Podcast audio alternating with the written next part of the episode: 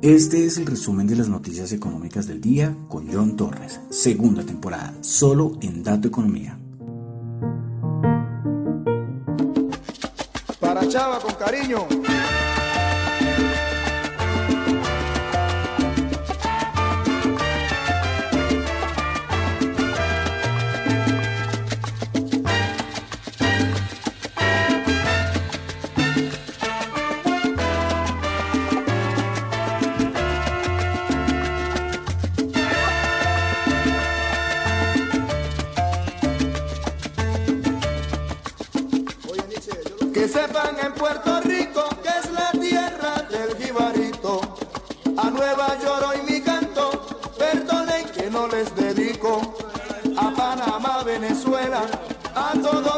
Hermanitos. El grupo Nietzsche disculpas pide pues, no es nuestra culpa que en la costa del Pacífico hay un pueblo que lo llevamos. En el alma se nos pegaron y con otros no comparamos. Allá hay cariño, ternura, ambiente de sabrosura. Los cueros valen la sangre del pequeño hasta el más grande. Son niches como de alegría siempre a ti mi buena aventura, con amor te lo dedicamos. El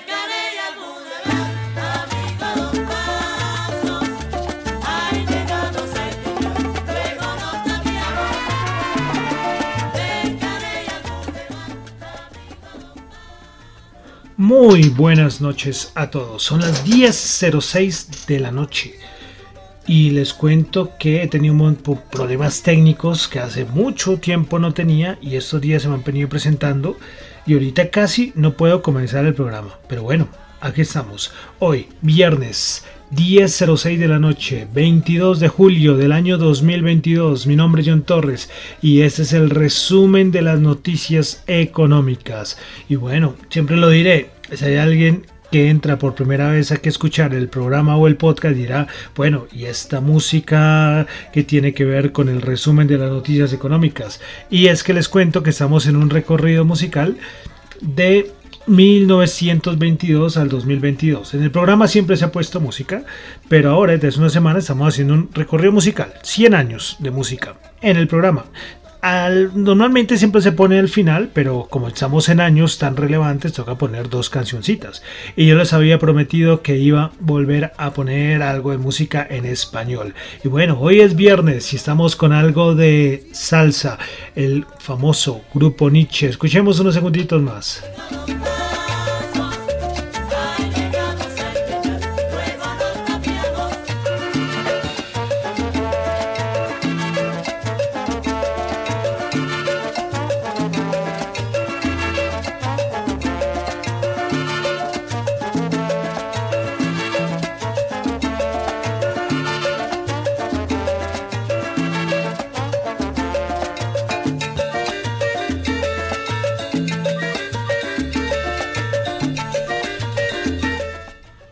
Bueno, entonces estamos escuchando ahí de fondo al grupo Nietzsche. ¿Por qué estamos escuchando al grupo Nietzsche? Pues estamos en el año ya 1981 de nuestro recorrido musical. Estamos con unas canciones más famosas y de sus inicios, Buenaventura y Caney.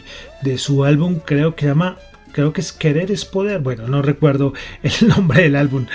Pero bueno, entonces con eso iniciamos el programa el día de hoy, hoy viernes, prepararnos para el fin de semana.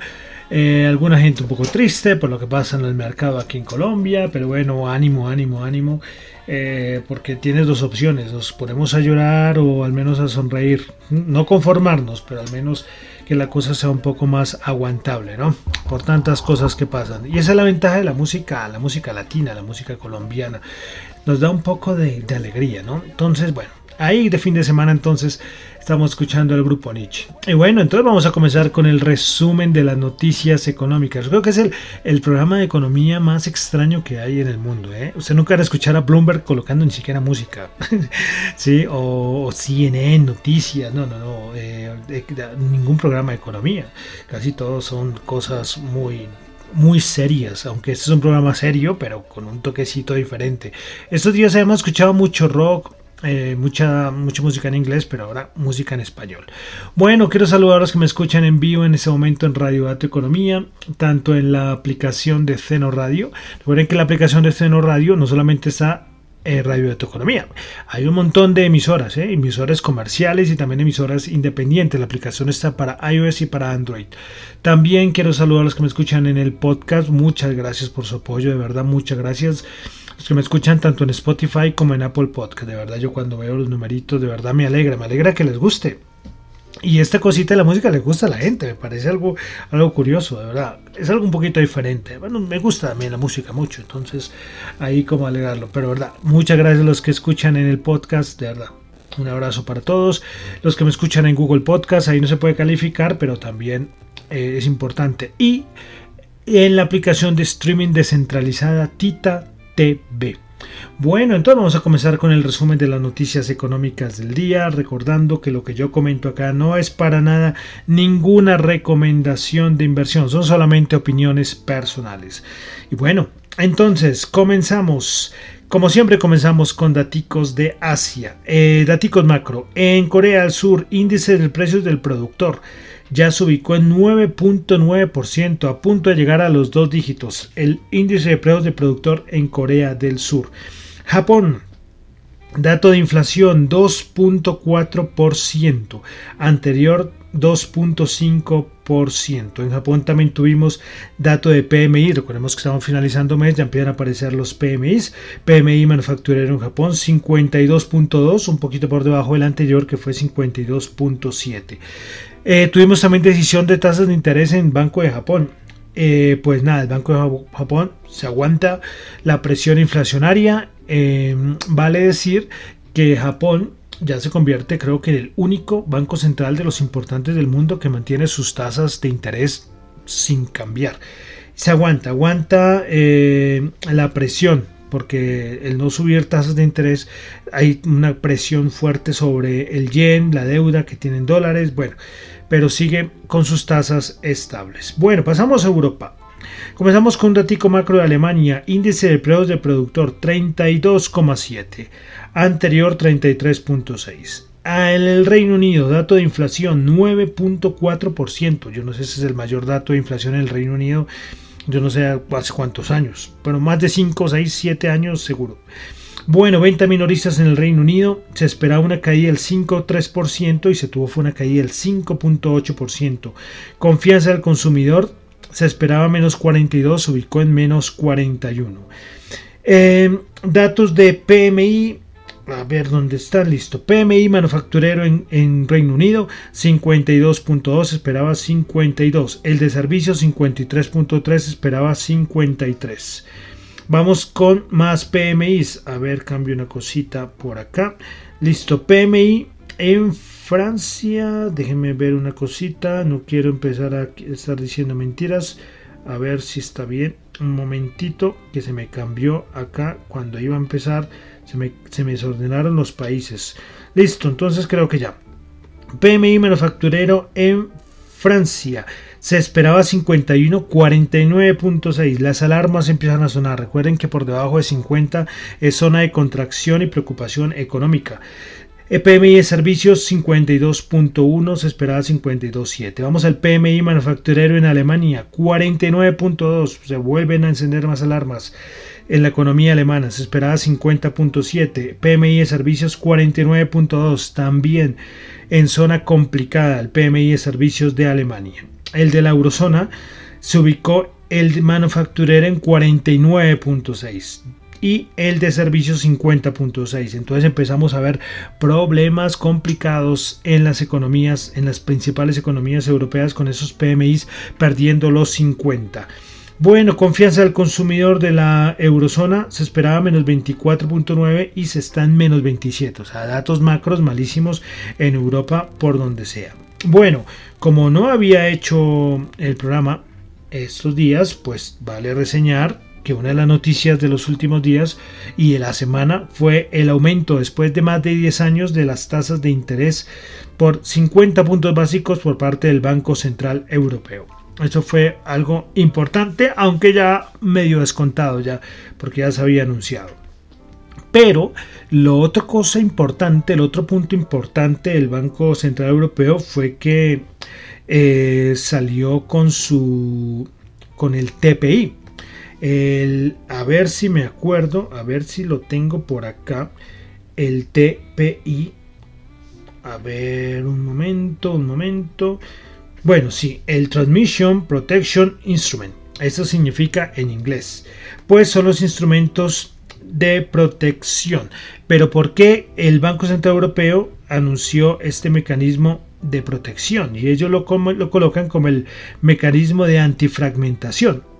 Porque el asunto es que eh, se estaba presentando que algunos rentabilidad de algunos países de la eurozona, la rentabilidad de los bonos estaba aumentando y estaba generando un un spread, una diferencia con los otros países de la región. Entonces los países más endeudados, con más problemas, eh, su rentabilidad, pues están vendiendo los bonos de esos países y esto aumentaba la rentabilidad. Entonces, para no generar esta fragmentación de la zona económica europea, pues el Banco Central Europeo eh, pues implementa su TPI. Pues esta va a ser vamos a explicarlo como una nueva línea para comprar deuda soberana, en este caso dirigido exclusivamente a los bonos que sufren un repunte injustificado de los intereses en el mercado. Ahí está Portugal, está Italia, está España, está Grecia. Em, entonces lo que se quiere evitar es que ya hubo procesos de, fragmentación en el 2012. ¿Recuerdan cuando Draghi estaba al cargo del BCE? pues en esa época pues lo que les tocó al BCE fue empezar a ayudar a países uno por uno. Bueno, entonces lo que van a hacer es comprar bonos de estos países que están en más problema, pero hay que cumplir unos requisitos. En los países que quieran eh, que, serán acogidos por el TPI, pues tendrán que cumplir con ciertos requisitos. Veremos a ver si los cumplen. Hay unos asuntos fiscales, por ejemplo, que hay que, que nombrar. Entonces veremos a ver qué pasa con este TPI y hay países que, están sufriendo y van a sufrir porque tendrán que cumplir esos requisitos para poder, entre comillas, no salvados, porque todavía no son salvados, pero sí poder dar, recibir esa manita del BSE. Bueno, entonces fue lo más importante el, el anuncio del TPI y el aumento de tasas por parte del BSE. Vale decir que eh, varios miembros eh, mm, estaban, no estaban de acuerdo con los 50 puntos básicos y no esperaban solamente, o no esperaban, sino que querían solamente 25 puntos básicos. ¿Qué más ha dicho Lagarde estos últimos días? Eh, respecto a qué va a pasar las siguientes reuniones, pues Christine Lagarde ha dicho que van a subir los tipos durante el tiempo que sea necesario para que la inflación vuelva al objetivo. También eh, habló sobre el TPI, dijo que esto va a ayudar a, la estabilidad a mediano plazo. Vale decir que lo que se ve es que, eh, como acabamos de decir, datos del PMI, datos de confianza del consumidor, Europa está en problemas, en problemas eh, serios y es que lo que va a hacer y lo que se espera es que el BCE empiece a subir 50 puntos básicos, yo creo que las siguientes dos reuniones, o, podría ser aún más. Entonces lo que quieren hacerlo es rápido, porque si la economía de Europa oficialmente entra en recesión, no quieren que les coja la economía de Europa en recesión y el BCE subiendo tasas, sino que si ya se suben rápidamente las tasas, esperan que la inflación corrija para que si la economía de Europa entra en recesión, ellos puedan, por ejemplo, dejar las tasas quietas o bajar tasas. Veremos a ver, veremos a ver si la estrategia del BSE pues funciona. Eh, también ha salido el día de hoy otra encuesta por parte del Banco Central Europeo respecto a datos de la inflación. Pues respecto a la inflación del 2022, el anterior, el anterior resultado, la anterior estimación era del 6%, ahora quedó en el 7,3%. Del 2023 su anterior estimación era del 2,4% y ahora se ubica en el 3,6%. Respecto al Producto Interno Bruto, para el 2022 la anterior encuesta daba un crecimiento del 2.9% para para el 2022 y ahora se ubica en el 2.8% para 2023. La anterior estimación era el 2.3% y ahora se ubica en 1.5%. Bueno, más cositas de Europa y es ha sido todo lo que estamos hablando desde la semana pasada, todo el lío político de Italia que también ha generado nerviosismo, vale decir que es que eh, eh, políticamente Italia siempre ha sido todo un despelote, ¿no? Ustedes ven y cuántos o cuántos primer ministros, perdón, no presidentes, sino primeros ministros ha nombrado Italia. Eh, Mario Draghi, pues parecía que tenía como apoyo de parte del Congreso italiano, pero no, al, al final no. Lo que pasa es que vamos a tener elecciones el 25 de septiembre en Italia. Y lo otro importante, lo de Nord Stream, pues ya se sabía que iba a volver a funcionar. Eh, pues fue muy celebrado en el sentido de que había miedo, que recordemos que no, no iban a volver a restaurar Nord Stream. Vale decir que ahorita hay un lío es con la bendita turbina, ¿no? que es un asunto de papeles, que no se sabe cuánto va a demorar en autorizarlo de la turbina esta. Bueno, todo eso está un, un, un asunto de papeleo. Vale decir que Fish Ratings dijo que aunque se ha reiniciado la entrega de gas ruso a través de Nord Stream 1, esto no elimina la posibilidad de futuras interrupciones, en el suministro de gas. Y es que Rusia puede hacer lo que quiera, puede hacer lo que quiera. Tiene lo tiene en la mano, tiene comiendo en la mano a Europa. Lo llevo diciendo desde que comenzó esta, esta crisis entre Rusia y Ucrania se supo, se supo las debilidades, ¿no? Bien dirían por ahí que cuando los, hay momentos duros, tanto en mercados como en la vida, eh, ahí se ve quién, quién, quién está más propenso a, sufrir más, ¿no? Quién está mejor eh, eh, cubierto. Vale decir que Europa en aspecto energético, lastimosamente no. Se confiaron mucho y miren, ahí están sufriendo. Bueno, a ver, me acomodo por aquí. Bueno, ya pasamos a América. Tuvimos dato de ventas minoristas en Canadá. Del mes de mayo aumentó el 2.2%. En Estados Unidos, subsidio de desempleo. Siguen aumentando los nuevos subsidios de desempleo. Anterior 244 mil y estos se ubican en 251 mil. Los continuos también aumentan 1.384.000. Anterior 1.331.000. Eh, la, Fed de, la, la de Filadelfia da un dato como a nivel del estado del, la, estimación de los negocios, clima de los negocios por parte de la Fed de Filadelfia y eh, el anterior dato era menos 3.3 y ahora cayó a menos 12.3. Ventas de vivienda en Estados Unidos se esperaba una caída del 1.1% y ya va cayendo menos 5, bueno, va cayendo menos 5.4, no, va cayendo 5.4, ¿sí? Está mal dicho, está cayendo menos 5.4, es un error que cometo muchas veces, ¿no? Entonces va cayendo 5.4, dato también no muy bueno. Bueno, pero también tuvimos dato de PMI en Estados Unidos. Se esperaba el PMI manufacturero 52, quedó 52.3, pues bien, pero el de servicios se esperaba 52.7 y terminó en 47. Las alarmas suenan. ¿Sí? Datos macro, que ya lo de la recesión ya lo, estamos viendo ¿eh? en esos datos macro. Bueno, otra cosita, eh, Joe Biden tiene COVID desde hace ya tres días más o menos. Dicen que, recuerden que Joe Biden estuvo en su gira en, Israel, Arabia Saudita. Bueno, parece que ahí fue el contagio. Y bueno, ya dicen que va mejorando. Eh, veremos a ver. Creo que no va a pasar mucha cosa con solamente, pues esperamos que solamente sea anecdótico, ¿no? Lo del presidente Joe Biden. Bueno, Ahora ya pasamos aquí a Colombia, donde tuvimos la encuesta de opinión empresarial por parte de Desarrollo para junio del 2022. Índice de confianza comercial en mayo era 39 y en junio cayó a 33,7. Índice de confianza industrial en mayo era 14,5 y en junio cayó al 11,5. Expectativas de empleo en industria en el primer trimestre del 2022 era 16,1 y en el segundo trimestre del 2022 bajó al 7%. Percepción de contrabando en la industria, primer trimestre del 2022 era de menos 7,3% y en el segundo trimestre del 2022 eh, quedó en menos 7,1%. Entonces, casi todos los datos de esta encuesta de opinión empresarial muy negativos. Otra cosita de Colombia y es que en el mes de junio entraron a Colombia 821,6 millones de dólares por concepto de remesas.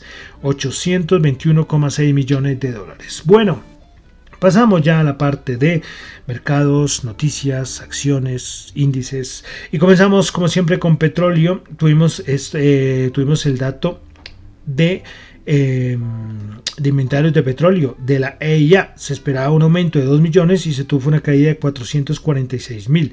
Vale decir que la EIA también informó que las que los stocks de las reservas de petróleo en los Estados Unidos está en niveles de julio de 1985.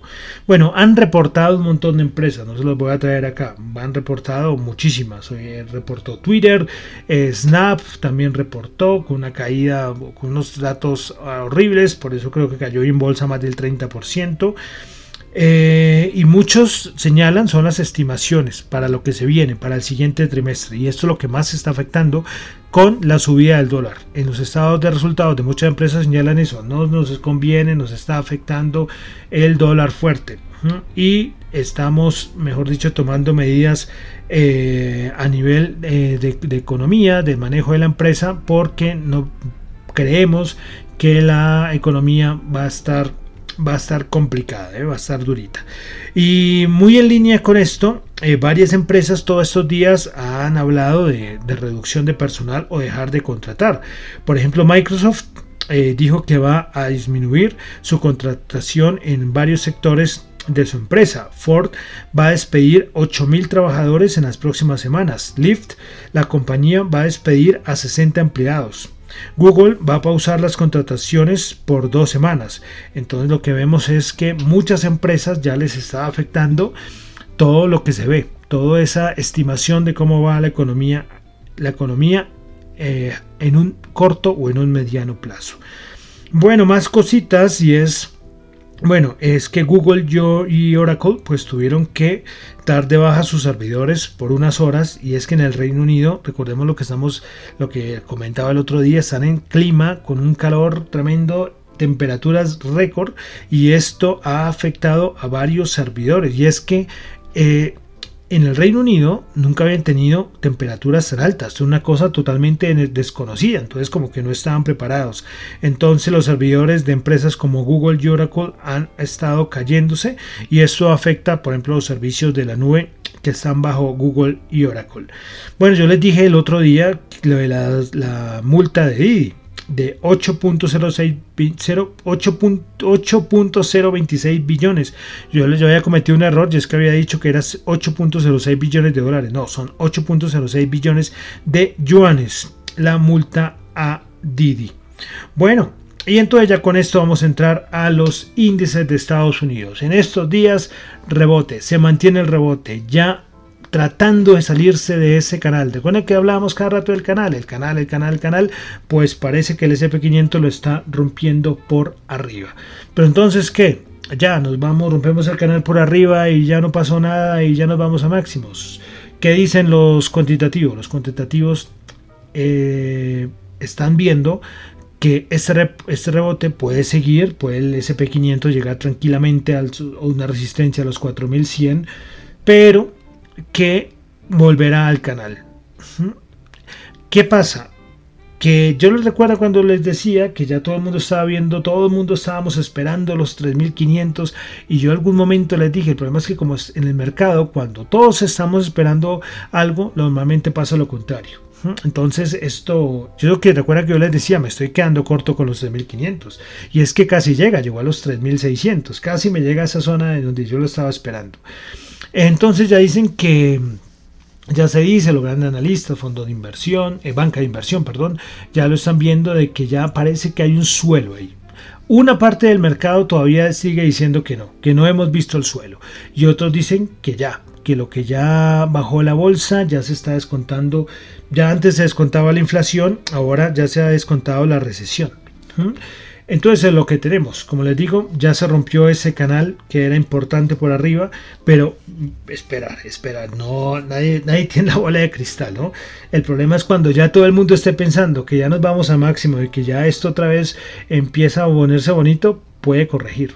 Así como pasó los que estábamos esperando los, los 3.500 puntos, ¿sí?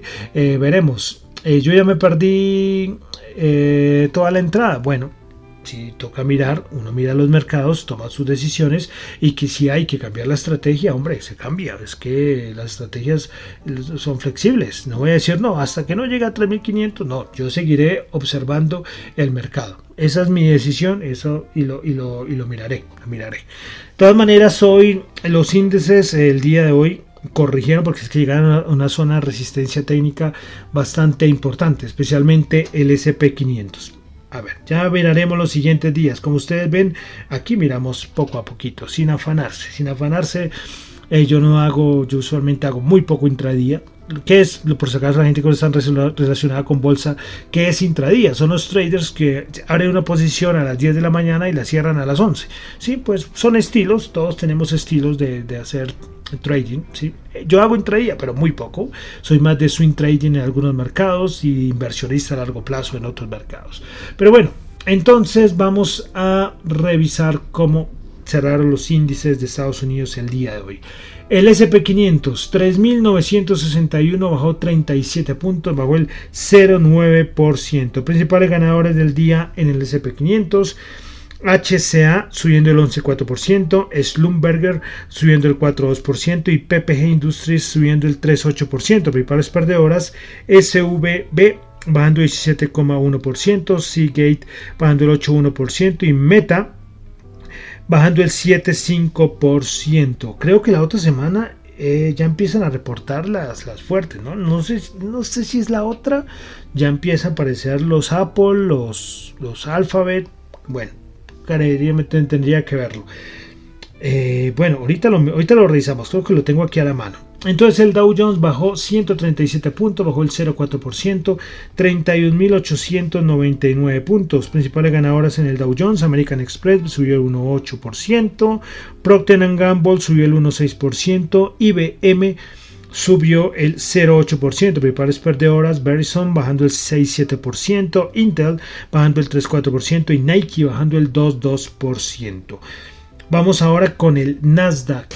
El Nasdaq bajó el día de hoy, el Nasdaq 100 bajó el 1,7%, fue el índice más castigado, bajando 222 puntos, 12.396 puntos. Principales ganadores del día en el Nasdaq 100, Exelon subiendo el 1,7%, American Electric subiendo el 1,6% y Excel Energy subiendo el 1,4%. Principales perdedoras, Lucy Brut bajando el 8,3%, Meta bajando el 7,5% y Datadog bajando el 7,3%. Bueno, vamos antes de entrar a ver el VIX, a ver si tengo aquí a la mano. A ver si tengo aquí a la mano, si me aparece aquí. A ver, eh, Netflix hoy estamos a 22. Eh, sí, la otra semana reporta Microsoft, Alphabet, Meta, Apple, Amazon. Entonces es semana importante. Bueno, entonces vamos a mirar el VIX. A ver el VIX. Hoy, hoy casi no he visto el VIX. Siempre, siempre, hay veces que me ocupo y, se me pasa a revisar el, el VIX. El VIX ya va en 23. 23, bajando el 0,3%. ¿Será que tocamos fondo? El mercado tocó piso sin un VIX mayor a 40. Nunca había pasado. Pero las cosas pasan al menos una vez, ¿no? Hay una primera vez para todo. Bueno, bonos de Estados Unidos, la rentabilidad del bono a 10 años 2,75 también corrigiendo con bastante fuerza. Y el dólar, vamos a ver el DXY como terminó esta semana terminando en 106,5, bajando el día de hoy 0,3%. Bueno, pasamos ahora a la Bolsa de Valores de Colombia. Yo no es que no me importe la Bolsa de Valores de Colombia, ¿no? Y tengo una posición ahí en la Bolsa de Valores de Colombia. No es muy grande, no es muy grande, pero la tengo, pero no, no entro. De los mercados que menos reviso, de verdad, en la Bolsa de Valores de Colombia. Sí, pero hoy veía en redes un negativismo, mucha gente diciendo ya me rindo, me rindo, como la popular capitulación que se puede decir en la Bolsa de Valores de Colombia por bajadas. Eh, es que no quiero entrar en temas políticos, que a mí no me gusta. Ya entré hace mucho tiempo y recibí fue insultos, ¿no? Pero miraremos, porque hay mucho nerviosismo, hay mucho negativismo en la bolsa. Eh, es que el aspecto político, aunque uno no lo quiera, influye, ¿no? Influye. Bueno, Bolsa de Valores de Colombia, el MSCI Colca bajó 31 punticos, bajó 2,4%, 1.259 puntos. Aquellas épocas de los 1.600 y son épocas que no son años, son hace meses, ¿no? Bueno, eh, principales ganadores en la Bolsa de Valores de Colombia, Grupo Argos preferencial subió el 3,6%, Grupo Val eh, subió 2%, y Promigas subió el 1,5%. Principales perdedoras en la Bolsa de Valores de Colombia, Nutresa bajó el 8%, Grupo Bolívar bajó el 7,5% y la acción de la Bolsa de Valores de Colombia bajó el 7,1%. Bueno, vamos ahora a mirar commodities. Esta vez no miramos los futuros porque ya los futuros están cerrados, ¿no? Bueno, entonces, entonces decir que el precio que les voy a decir es el precio de cierre. El oro 1725 subió 11 dólares la onza. Eh, volviendo a recuperar, eh, porque estuvo por debajo de los 1700 esta semana. El WTI 95 bajando el 1.3% y el Brent 103.6. Terminó en negativo las, bueno, los commodities bueno, solamente hablé del oro y el petróleo, ¿no? Pero terminó principalmente el petróleo en negativo. Bueno, tasa representativa del mercado, dólar en Colombia, 4.423, subiendo 13 pesos. Tasa representativa para el día de mañana, para el domingo y para el día lunes. Y bueno, y vamos a terminar como siempre con las criptos, el mercado de los criptoactivos. Bueno, ¿Qué ha pasado las últimas 24 horas? Bitcoin subiendo el 0,1%, Ethereum subiendo el 0,4%, BNE bajando el 0,3%, Ripple bajando el 0,07%, Cardano bajando el 0,4%, Solana 0%, Dogecoin bajando el 0,3%, Polkadot bajando el 0,7% y Polygon bajando el 0,09%. Cositas de las criptos, que han pasado cositas estos días. Primero que todo, eh, se ha hablado mucho del arresto de un ex trabajador de Coinbase. Y Coinbase es un exchange centralizado de los más importantes en el mundo y el número uno en Estados Unidos. Pues, ¿qué estaba haciendo? Pues este estaba encargado como el listamiento de los nuevos tokens. Y es que, claro, como Coinbase es tan importante, cuando se iba a listar un token, pues esto hacía que el token subiera mucho pues parece que esta persona le daba información a algún familiar o algún amigo, este antes de ser listado hacía unas compras y pues ganaba sus buenos miles de dólares, ¿no? Entonces, bueno, ya está siendo investigado, ya fue arrestado, Coinbase se pronunció que va a colaborar, aunque ya no es trabajador de Coinbase, pero va a colaborar con lo que más pueda para el proceso de investigación. Segunda cosita, y es que Tesla eh, reportó sus estados financieros estos días y pues Elon Musk apareció diciendo, bueno, apareció diciendo no, en sus informes apareció que vendió el 75% de sus bitcoins, del bitcoin que tenía. Eh, dice Elon Musk que pues lo, vendió, que porque el confinamiento en China lo había afectado. Pero bueno, y dos cositas importantes, y es que bueno, vendió el 75%, creo que el precio promedio de compra era como el 31 mil dólares y vendió como en 29 mil. Yo pensé que había vendido mucho más abajo. Eh, veremos si comprará. Él dijo que pensaba comprar en un futuro. De todas maneras se quedó con una, con una pequeña porción. Tesla, ¿no? Los bitcoins de Tesla. Y lo otro es que eh, Elon Musk dijo que no ha vendido ni un solo Dogecoin. Y tercero, eh, Telefónica, la empresa española eh, de telecomunicaciones, muy famosa en gran parte del mundo, pues apareció con la noticia de que invirtió en el metaverso de Gamion, que es un, es un metaverso bastante interesante y que también es un metaverso y sus todo el CEO es español. Y pues así Telefónica apuesta sus opciones en el metaverso. Bueno, entonces fueron noticias de criptos importantes de los últimos días. Bueno, termino por el día de hoy y por la semana el resumen de las noticias económicas. Yo creo que podríamos decir no del día, sino de los últimos días.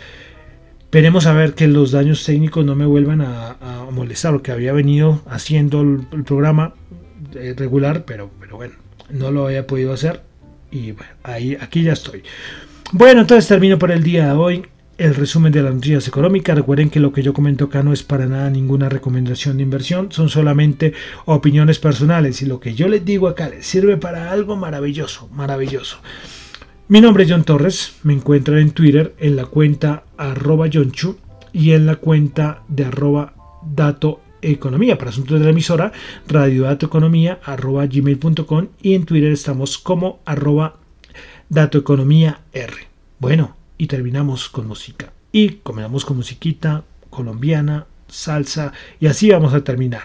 Recordemos que nuestro recorrido musical estamos en el año 1981 y terminamos con musiquita fin de semana, hoy es viernes, con la voz. En este momento Joe Arroyo hacía parte de esta agrupación. Los colombianos y latinoamericanos creo que conocen todos al Joe Arroyo, que en paz descanse.